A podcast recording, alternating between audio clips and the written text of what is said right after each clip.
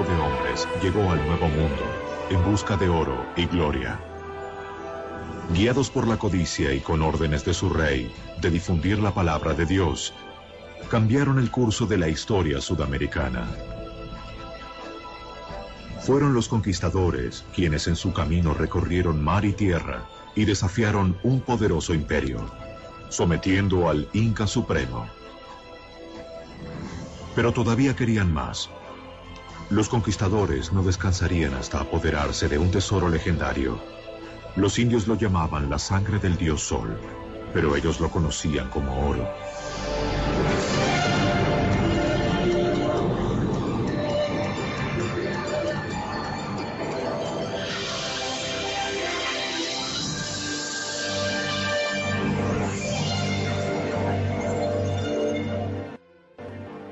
Pizarro y los Incas. En 1532, un grupo desesperado de conquistadores españoles zarpó hacia tierras desconocidas de América del Sur.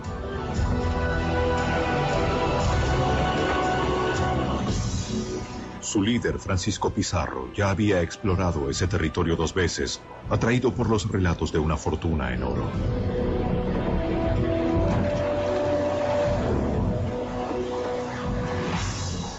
Reclutó 180 soldados españoles bien armados, con la promesa de compartir cualquier tesoro que descubrieran o capturaran. Zarparon desde la ciudad de Panamá y desembarcaron cerca de Tumbes, en lo que actualmente es Perú. José Antonio del Busto Duturburu ha estudiado cuidadosamente las crónicas de los conquistadores. Ellos eran mercenarios audaces y despiadados en su búsqueda de oro y gloria.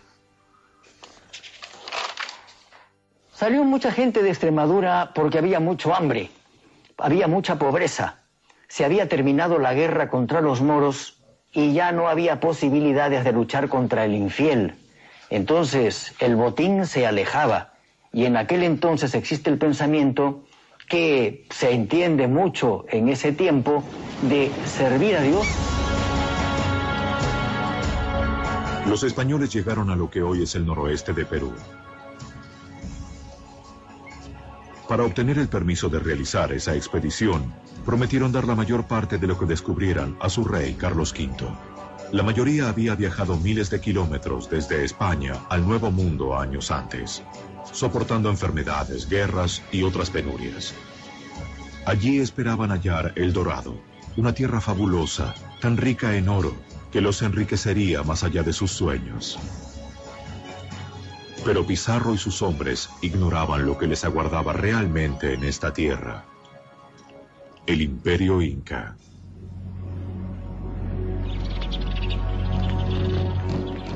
Sin que los españoles lo supieran, el Inca observaba cada uno de sus movimientos. Sus mensajeros avanzaban en postas sin detenerse, llevando noticias de los invasores.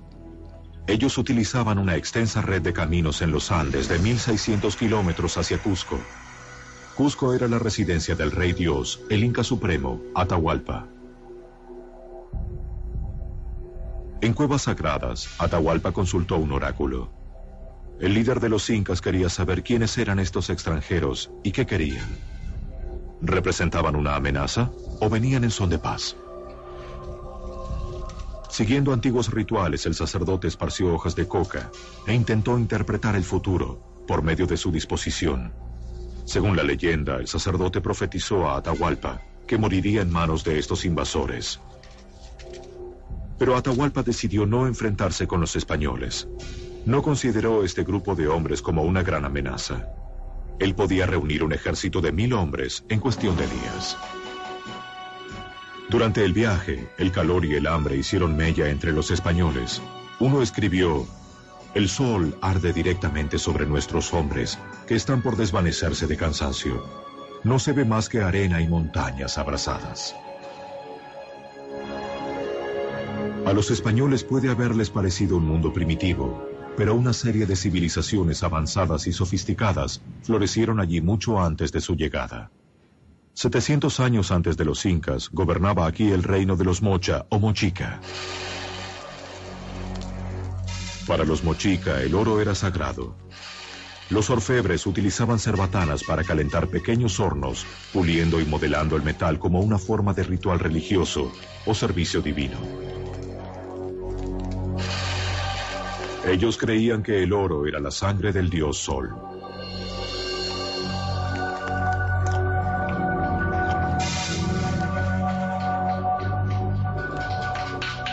Con herramientas sencillas crearon obras de arte elaboradas. Decoraban los templos del rey Sol y las tumbas de los nobles. Solo el rey tenía permitido vestir adornos de oro como prueba de su posición divina.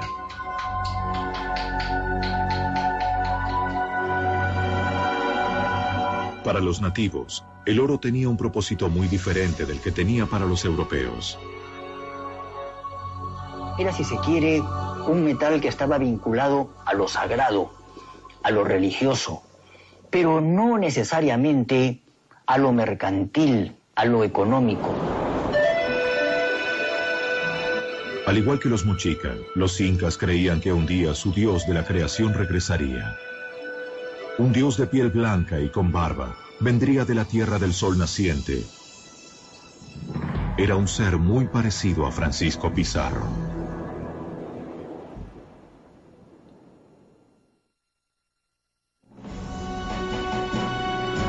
El conquistador Francisco Pizarro y su pequeño grupo de soldados españoles alcanzaron los límites del imperio inca en 1532. Fueron atraídos a lo que actualmente es Perú en busca del legendario oro. Cuando él y sus hombres llegaron a una región llamada Tahuantinsuyo, no supieron descubrir el tesoro que yacía literalmente bajo sus pies. Cuando Francisco Pizarro desembarca en Tumbes, todavía no tiene una noción de que el Tahuantinsuyo es un imperio. Incluso cuando camina por la costa del Perú, ignora por completo él y sus soldados que allí había muchas riquezas enterradas de las antiguas culturas preincaicas. 500 años antes habían estado los mochicas. La tumba del señor de Zipán es un ejemplo. La ignoraron los españoles, naturalmente era una sepultura bajo tierra, pero tan cuidada por los indios que ellos no se llegaron a percatar. Las cámaras funerarias mochicas de Zipán contienen más riquezas en oro y plata que cualquier otro lugar del Nuevo Mundo. Actualmente los arqueólogos desentierran lo que los conquistadores pasaron por alto. E incluso ahora, los tesoros deben ser vigilados cuidadosamente.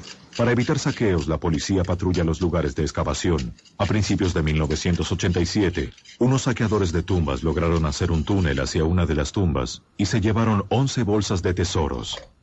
Unos arqueólogos llegaron semanas más tarde y aseguraron el lugar. Incluso después del saqueo, la tumba contenía asombrosos tesoros artísticos.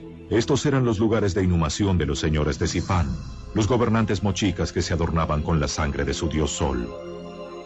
Este lugar, localizado al noroeste del Perú, ha quedado virtualmente sitiado desde su descubrimiento. El doctor Walter Alba, es supervisor de excavaciones.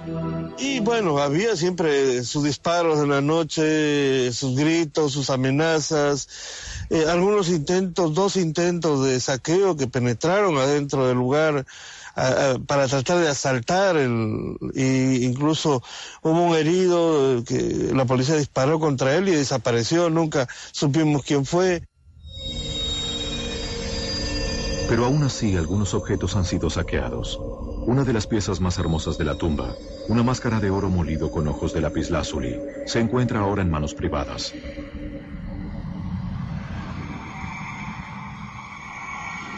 El coleccionista Enrique Puley compró este tesoro en el mercado negro de Perú. Se dice que tráfico, contrabando, saqueo, y demás términos. La pregunta muy necia por sí misma es que si reconocen que lo que hay en esa colección es lo más privilegiado del Perú,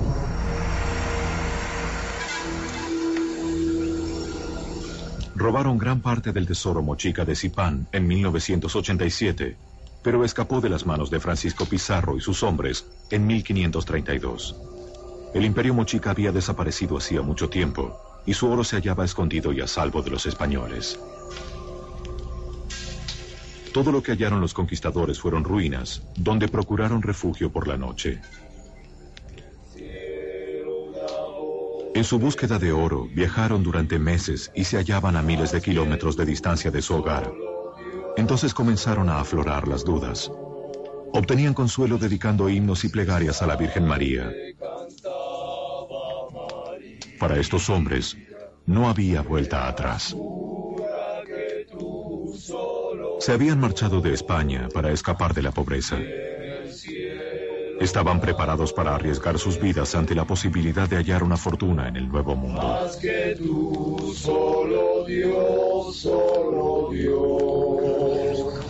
Francisco Pizarro prefería una vida de aventuras antes que el tedioso trabajo de cuidar cerdos, su ocupación anterior.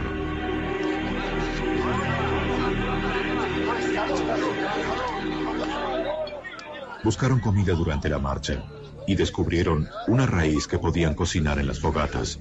Era la papa, una de las comidas básicas en América del Sur, desconocida en Europa hasta que los conquistadores y exploradores la introdujeron desde el Nuevo Mundo. Los hombres de Pizarro también tropezaron con otros tesoros. Ídolos de oro alimentaban su codicia. Ellos creían que esos dijes eran solo el comienzo. Sus esperanzas aumentaban soñando con el dorado, los guías nativos prometieron llevarlos a través de los Andes hacia el reino de Atahualpa en busca de más oro. Pizarro se impacientaba cada vez más. Carlos V, el rey de España, le había dado el derecho de conquistar esa tierra, pero los rivales de Pizarro en la corte española querían que el rey revocara esa cesión al primer indicio de fracaso. Pizarro necesitaba dar un golpe rápido y decisivo contra el Inca para asegurar su derecho. Los guías condujeron a los hombres de Pizarro a través de valles altos y aparentemente deshabitados. Los espías del Inca siguieron su rastro durante todo el trayecto. Ellos enviaron mensajes con luces comunicando que estos hombres blancos podían ser el dios Inca, Viracocha. Atahualpa demoró para enfrentar a Pizarro debido a que tenía mucha curiosidad porque los indios tayanes de Tumbes y de Piura le habían dicho que los españoles eran dioses, el dios Huiracocha que venía. Y él en un principio lo creyó y creyó que venía a felicitarlo. Los soldados españoles profanaron algunas tumbas incas y varios de ellos sufrieron muertes misteriosas.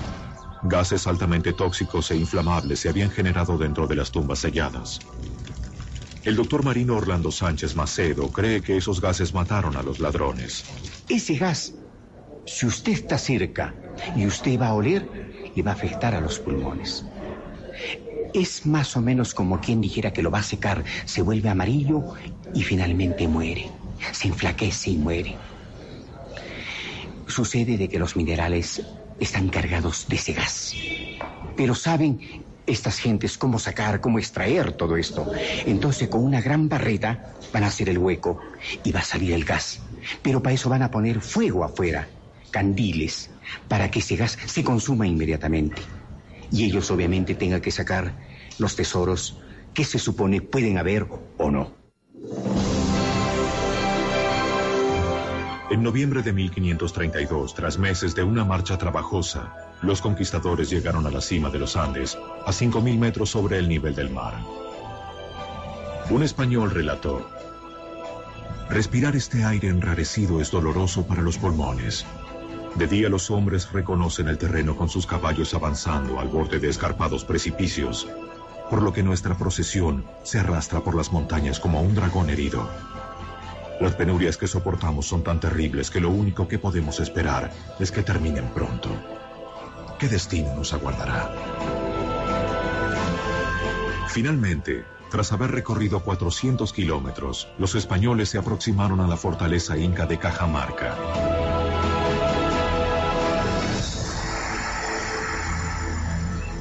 Su llegada no constituyó ninguna sorpresa para el rey. Los mensajeros lo habían mantenido informado sobre el avance de los españoles, y él sentía cada vez más curiosidad. Eran hombres o dioses los que se aproximaban. Los conquistadores continuaron avanzando.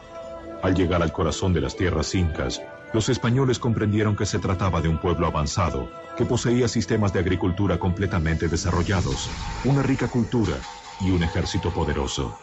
Conquistar a los incas no resultaría fácil para los españoles. Al llegar a Cajamarca, Pizarro supo que no podría organizar un ataque sorpresa. Envió a sus mejores hombres adelante para explorar la ciudad. Aparentemente la fortaleza había sido abandonada. ¿Qué razón podían tener los incas para abandonar semejante fortaleza? ¿Se trataba de una trampa? Los españoles temieron una emboscada.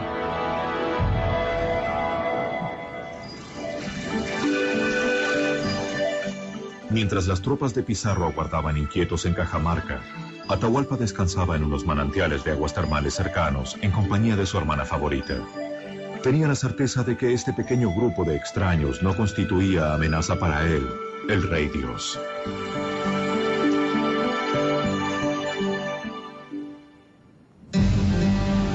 Sin embargo, Pizarro estaba ansioso por conocer a Atahualpa y envió emisarios.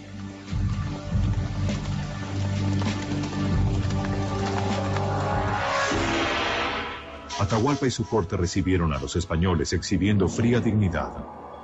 Los conquistadores quedaron impresionados.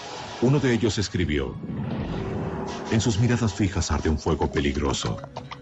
Los incas nunca antes habían visto caballos. Los españoles permanecieron sobre sus monturas para inspirar asombro y miedo. Ellos asusaron a sus caballos para que se encabritaran y dieran coces, esperando asustar al inca. Atahualpa no se inmutó. En lugar de eso, bebió a la salud de los españoles del cráneo de un prisionero ejecutado. Ofrecieron copas de oro a los extranjeros. Ellos bebieron con desconfianza. Atahualpa declaró que iría a Cajamarca al día siguiente para visitar a Pizarro.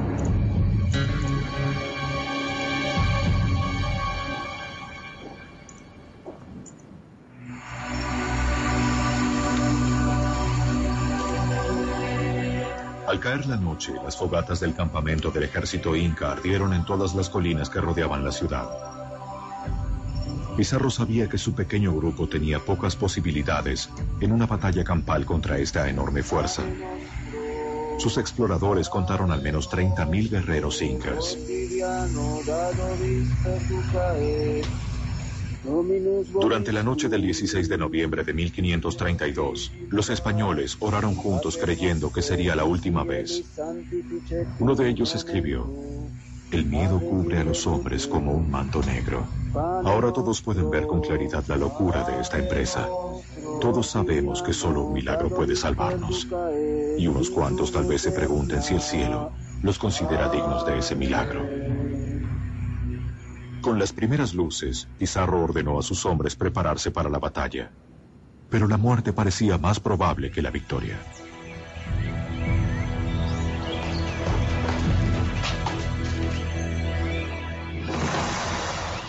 Permanecieron ocultos rodeando un patio y aguardaron. Transcurrieron horas sin señales de Atahualpa.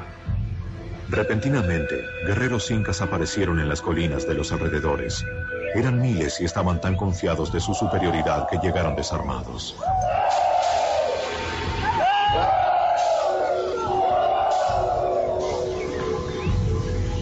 Los españoles se inquietaron, pero solo podían esperar.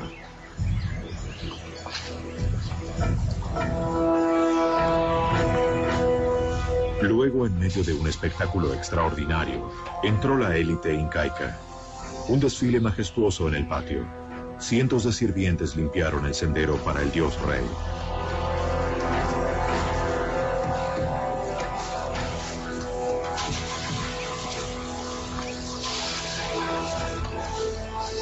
Con gran pompa y fanfarria, el rey de los incas entró en la ciudad.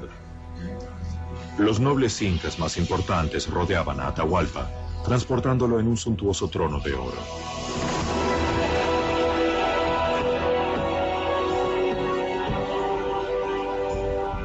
Los conquistadores quedaron atónitos ante esta exhibición de poder y riqueza. Atahualpa creyó que su apariencia divina les inspiraría respeto. En Cajamarca, dos mundos completamente diferentes estaban a punto de enfrentarse. El capellán de Pizarro se aproximó al rey con un crucifijo y una Biblia.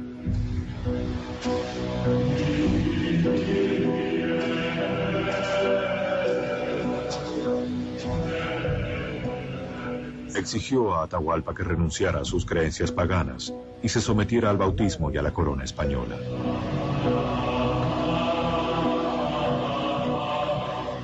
El sacerdote le entregó una Biblia, pero los libros y la escritura carecían de significado para los incas.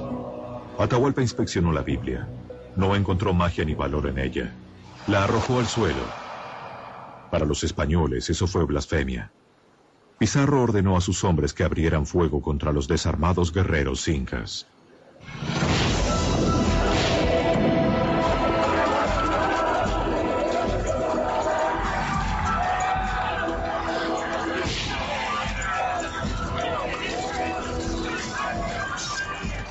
Un soldado escribió, entonces nuestras tropas se precipitaron desde todas las entradas y se lanzaron dando alaridos sobre los indefensos indios. Cortaron en pedazos a los incas desarmados con sus espadas, como si estuvieran cortando rebanadas de pan. Fue una matanza atroz. Había hedor de sangre y muerte. El enorme ejército inca quedó paralizado ante este feroz ataque. El rey Sol fue derribado. Pizarro lo arrestó.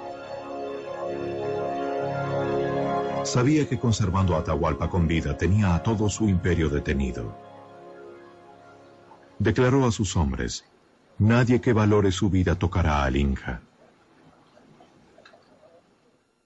Pero la guerra mágica, cuando cae el jefe, entonces eso quiere decir que la guerra mágica cesa de regir y a partir de entonces reina la acefalía, reina el desgobierno. Estremecieron el imperio inca hasta sus raíces. Con un solo golpe, Pizarro capturó al dios rey. Pero incluso sin su líder, algunos incas se resistieron en todas las formas posibles.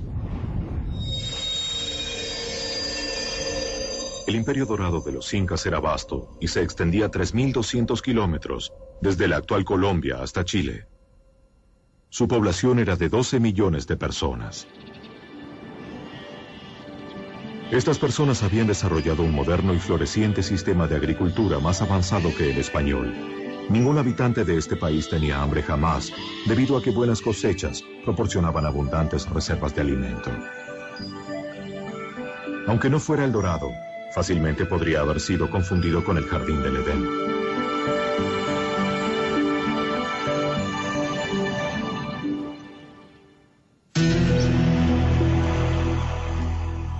Para Atahualpa se había convertido en el infierno. Fue confinado a un calabozo de la Torre Sagrada de Cajamarca. Se lo mantuvo bajo estricta vigilancia. Pero Pizarro le concedió cierta libertad. Conservaba a sus tres esposas principales y continuó conduciendo los asuntos de Estado. Él contaba con quipus, cordones atados que servían para llevar la cuenta de personas e impuestos y mandar mensajes. Quería asegurarse de que la ley y el orden regían en su reino.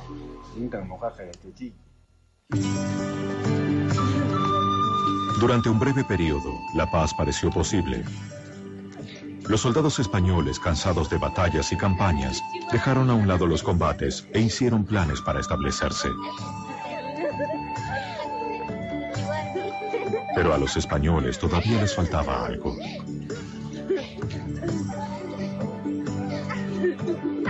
A pesar de su victoria, los conquistadores habían visto muy poco de lo que habían venido a buscar.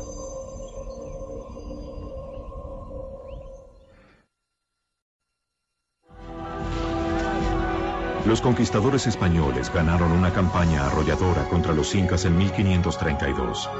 Con la captura del dios rey inca, el jefe de los españoles, Francisco Pizarro, creyó que la tierra y todo lo demás le pertenecían. Francisco Pizarro obtuvo por la capitulación de Toledo un territorio que empezaba en el río de Santiago, que es el río de Tempula, actualmente en Colombia, y llegaba hasta el paralelo de Chincha, que introducido el paralelo hacia el interior del país, abarcaba el Cusco y un poco más, incluido Machu Picchu. Los incas intentaron ocultar todo lo que pudieron de los españoles. Un secreto, la ciudad de Machu Picchu, se mantuvo oculta a los extraños durante 400 años.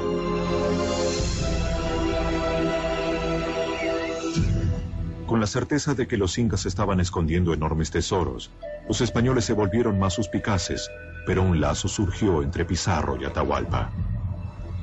El español, analfabeto, permitió que su rehén aprendiera a leer y escribir. Atahualpa se hallaba bajo control español, pero sentía que lo necesitaban. Sabía dónde habían escondido el oro los incas. Proporcionó indicios y les indicó pequeños escondites, pero los españoles querían más. Pizarro y sus hombres marcharon a través del imperio en busca del oro.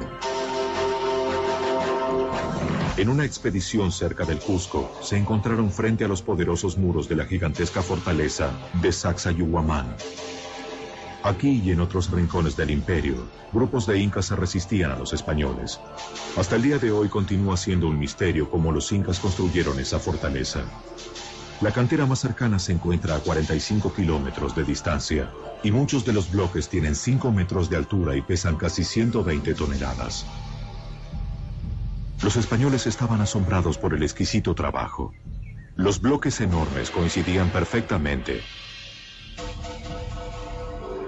Pero los conquistadores habían superado todos los obstáculos para llegar a ese punto. No querían ninguna otra cosa que no fuera la victoria. Los conquistadores atacaron la fortaleza y la capturaron. Con el correr de los años, someterían a todo el imperio incaico bajo el dominio español.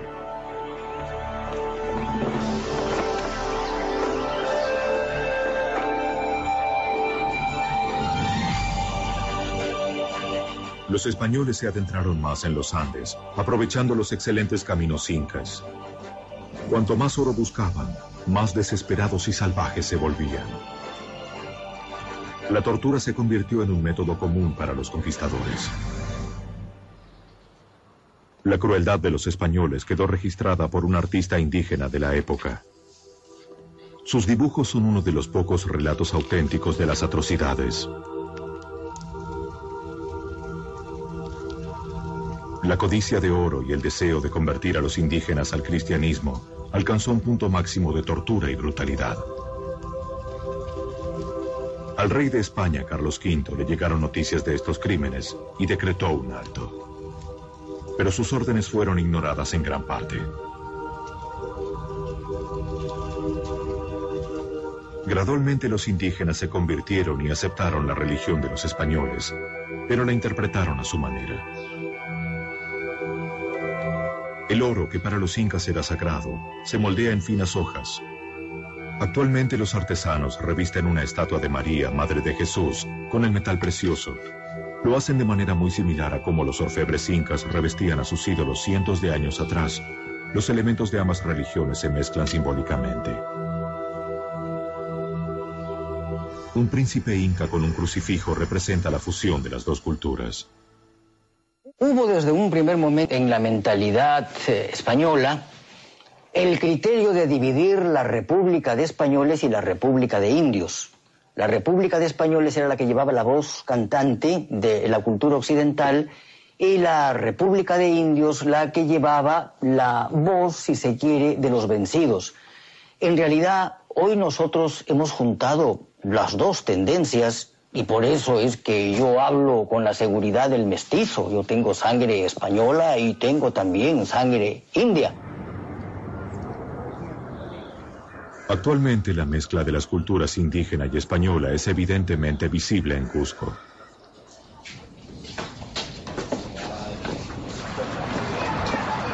Hace 700 años este era el centro del mundo incaico.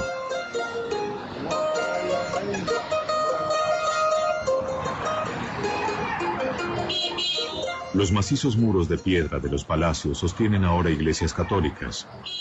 Los trazos del pasado se funden con los del presente.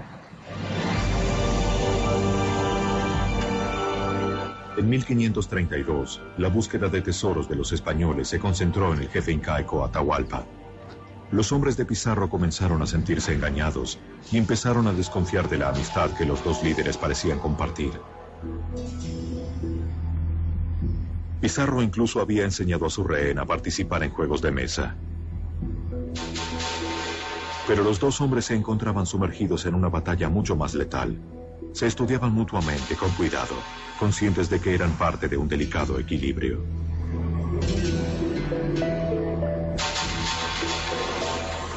El conquistador presionó a Atahualpa buscando respuestas sobre el oro incaico. El soberano intentó apaciguar a su captor, pues sabía que si revelaba todo ya no sería útil para los españoles. Era experto en embaucar a Pizarro, pero era Pizarro el que disponía las reglas y podía tomar la última movida decisiva. Se ha dicho que hubo una interdependencia entre Atahualpa y Pizarro, Pizarro y Atahualpa, es verdad. Atahualpa quería su vida, su libertad, Pizarro quería el botín, quería la gloria. De manera que los dos tenían intereses opuestos, pero que al mismo tiempo se complementaban en el fondo. Para crear un vínculo aún más cercano, Atahualpa ofreció a Pizarro su hermana favorita en matrimonio. Pizarro la hizo bautizar, le dio el nombre de Inés y la tomó como amante, pero nunca se casó con ella.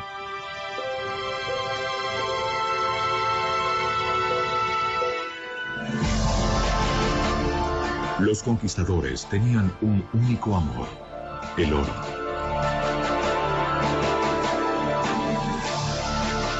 Su búsqueda de la legendaria El Dorado los llevó a adentrarse aún más en tierras extrañas y hostiles.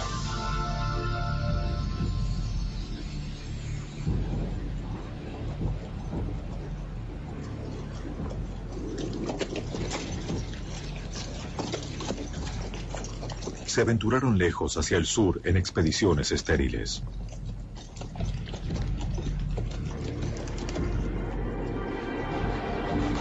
Llegaron a desiertos y salinas donde pocos sobrevivieron.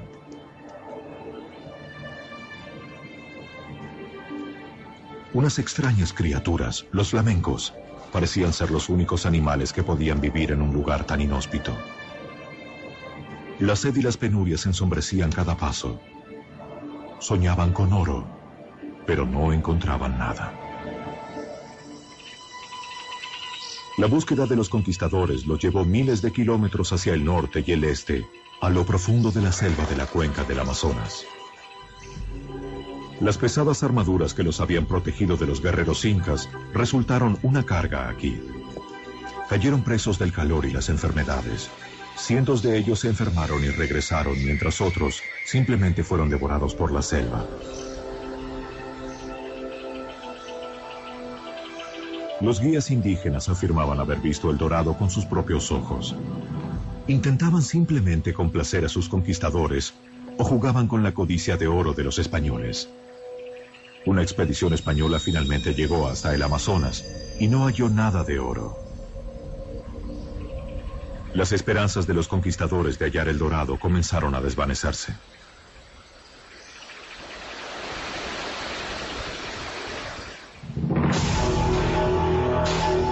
Los españoles concentraron su creciente frustración en Atahualpa.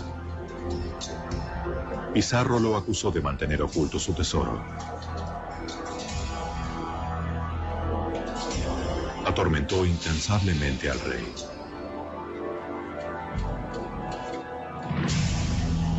Finalmente amenazó con ejecutar a Atahualpa. El rey Inca se había quedado sin opciones. Un sirviente tradujo su desesperada súplica.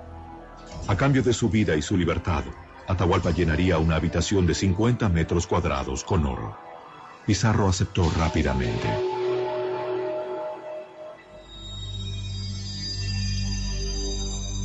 La autoridad absoluta del jefe inca fue revelada por última vez. Convocó a sus súbditos y llegaron de todas partes del reino trayendo oro para pagar por su vida.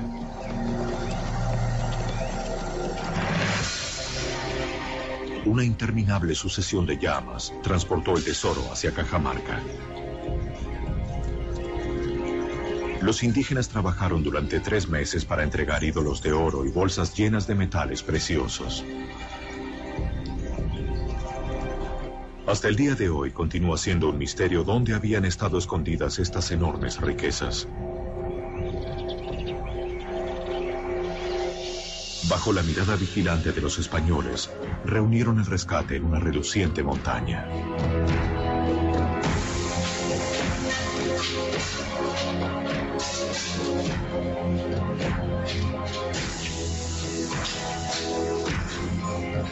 Era el botín más extraordinario que se hubiera obtenido en el Nuevo Mundo. Los españoles hicieron cuentas muy precisas. Solo la parte de Pizarro convertía al antiguo cuidador de cerdos en uno de los hombres más ricos de la tierra.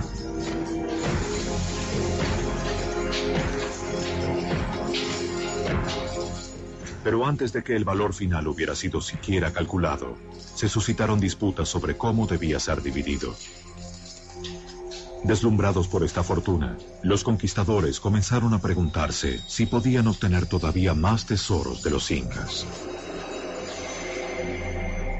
Si se habla de los tesoros del Perú, tenemos que hablar también de los tesoros por descubrir en el Perú. Yo creo que existen, porque lo que se ha descubierto creo yo que es fruto de la casualidad más que de la excavación científica.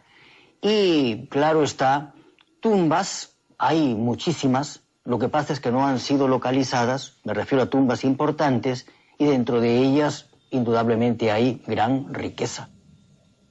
Los periódicos peruanos aún informan sobre buscadores ilegales de tesoros. Esa parte no es tan... Y es bien rocosa. Tú te acuerdas que me estabas enfocando al, al, al, al profundo, ¿no? Porque hay cosas raras. Así. Sí, es que es como las dos piedras.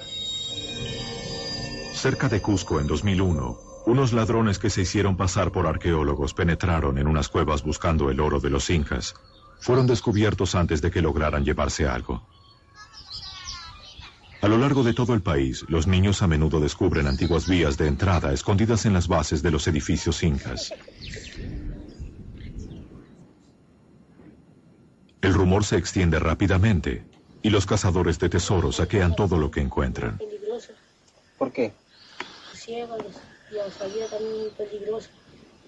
Hay que entrar para ver qué. Puede. Sí, por aquí. Vamos entrando. Para descubrir algo, los arqueólogos deben actuar con rapidez.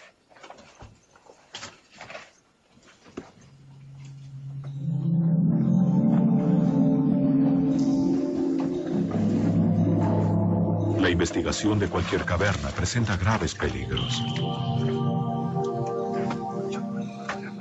¿Qué murciélago? Sí, vamos. Bastante, ¿no? Aquí, estos muros de 1700 años de antigüedad podrían derrumbarse fácilmente.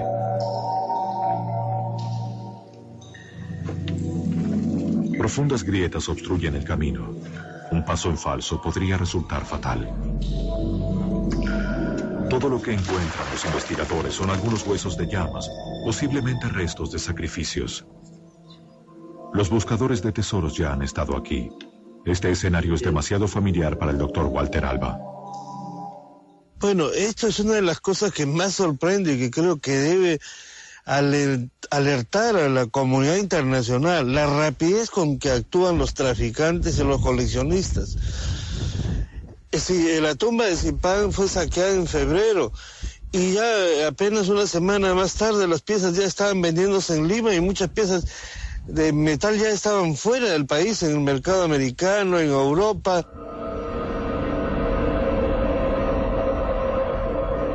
Robo, chantaje, mentiras e intriga. Pareciera que la herencia de los conquistadores es la eterna codicia del oro incaico. Para Atahualpa, las riquezas de su país provocaron su caída. Él había abrigado esperanzas de comprar su vida con el rescate del rey, pero Pizarro no mantuvo su parte del trato. Ya no necesitaba al rey e inventó cargos. Poligamia, conspiración y adoración de falsos ídolos. Pizarro lo condenó a muerte. Atahualpa fue condenado a muerte porque se entendió en Cajamarca que enviaba contra los españoles un ejército desde el sur hacia el norte. Era el ejército de Calcuchimac. Pizarro, que era prácticamente analfabeto, garabateó su firma en la condena a muerte. ¿Por qué lo hizo? Continúa siendo un interrogante.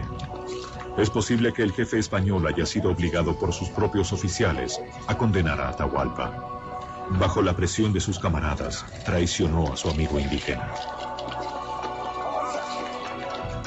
Durante la noche del 26 de julio de 1533, el dios Rey Sol fue arrastrado fuera de su calabozo en Cajamarca. Se le concedió una última elección, ser quemado vivo o convertirse al cristianismo y ser estrangulado.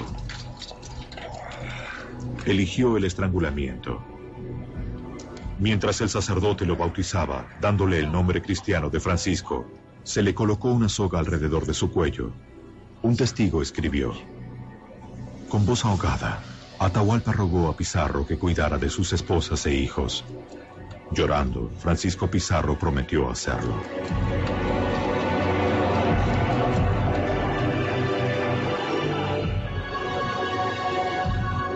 La soga se tensó lentamente.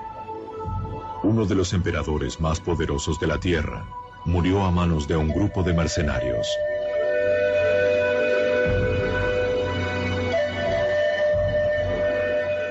Al morir él, el reino de los incas llegó a su final. Esa noche miles de súbditos de Atahualpa se suicidaron con la esperanza de seguir a su señor y amo al otro mundo, la Casa del Sol.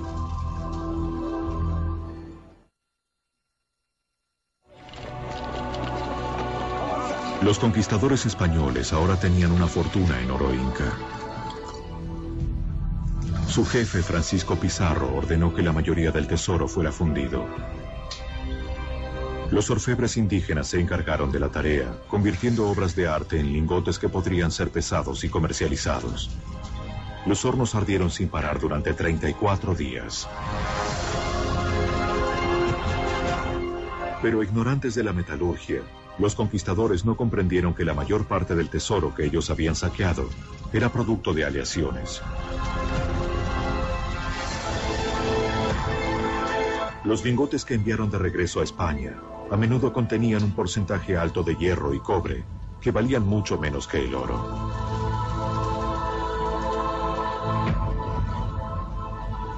Pero la distribución del botín tampoco logró satisfacer la codicia de los conquistadores. Alentados por la envidia y el rencor, los españoles pelearon como leones en una matanza. Tras la derrota de los incas, se volvieron unos contra otros y contra su líder. Francisco Pizarro se había ganado muchos enemigos en el camino a la victoria. Doce asesinos atacaron a Pizarro. Él peleó hasta el final y sus últimas palabras fueron, Vamos, fiel espada, compañera de todas mis hazañas. Pizarro nunca regresó a su tierra natal de España. Solo ocho años después de ejecutar a Atahualpa, murió en manos de sus propios compatriotas el 26 de junio de 1541. Francisco Pizarro era negligente en su salud y en su vida. No se cuidaba porque era muy sano, era muy fuerte, pero al mismo tiempo no guardaba su persona con los soldados que debería de tener. Y por eso aprovecharon los almagristas, lo asaltaron en su palacio de Lima y le causaron la muerte. Grandes cantidades de oro y plata fueron transportadas hacia España. El rey Carlos V necesitaba pagar enormes deudas.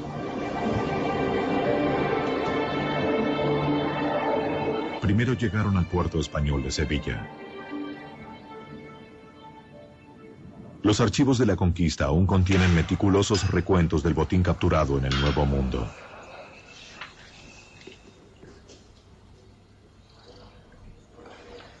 La investigadora genevieva Enrique Macías ha estudiado cuidadosamente los registros. La documentación es precisa, pero pareciera que algunos españoles encontraron formas de evadir a los recolectores de impuestos de su majestad. El valor total de lo que fue robado del Nuevo Mundo solo puede ser estimado. Es, es muy difícil calcular qué cantidades se, se trasvasaron de- del nuevo mundo al, viejo mundo.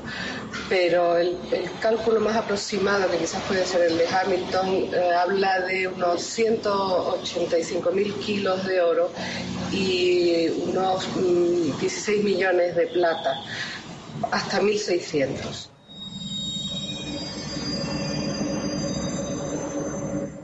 Parte del tesoro nunca llegó a España.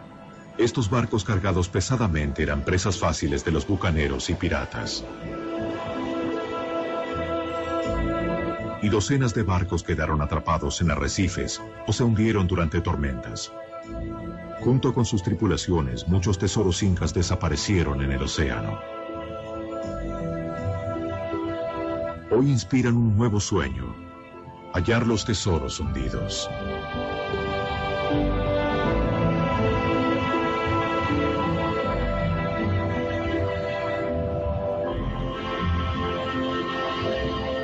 Pero como el dorado, la mayor parte permanecerá escondida. El oro de los incas, la sangre del dios Sol, las riquezas que impulsaron a los conquistadores a actos de heroísmo y de salvajismo, continúan siendo material de leyenda, incluso en la actualidad.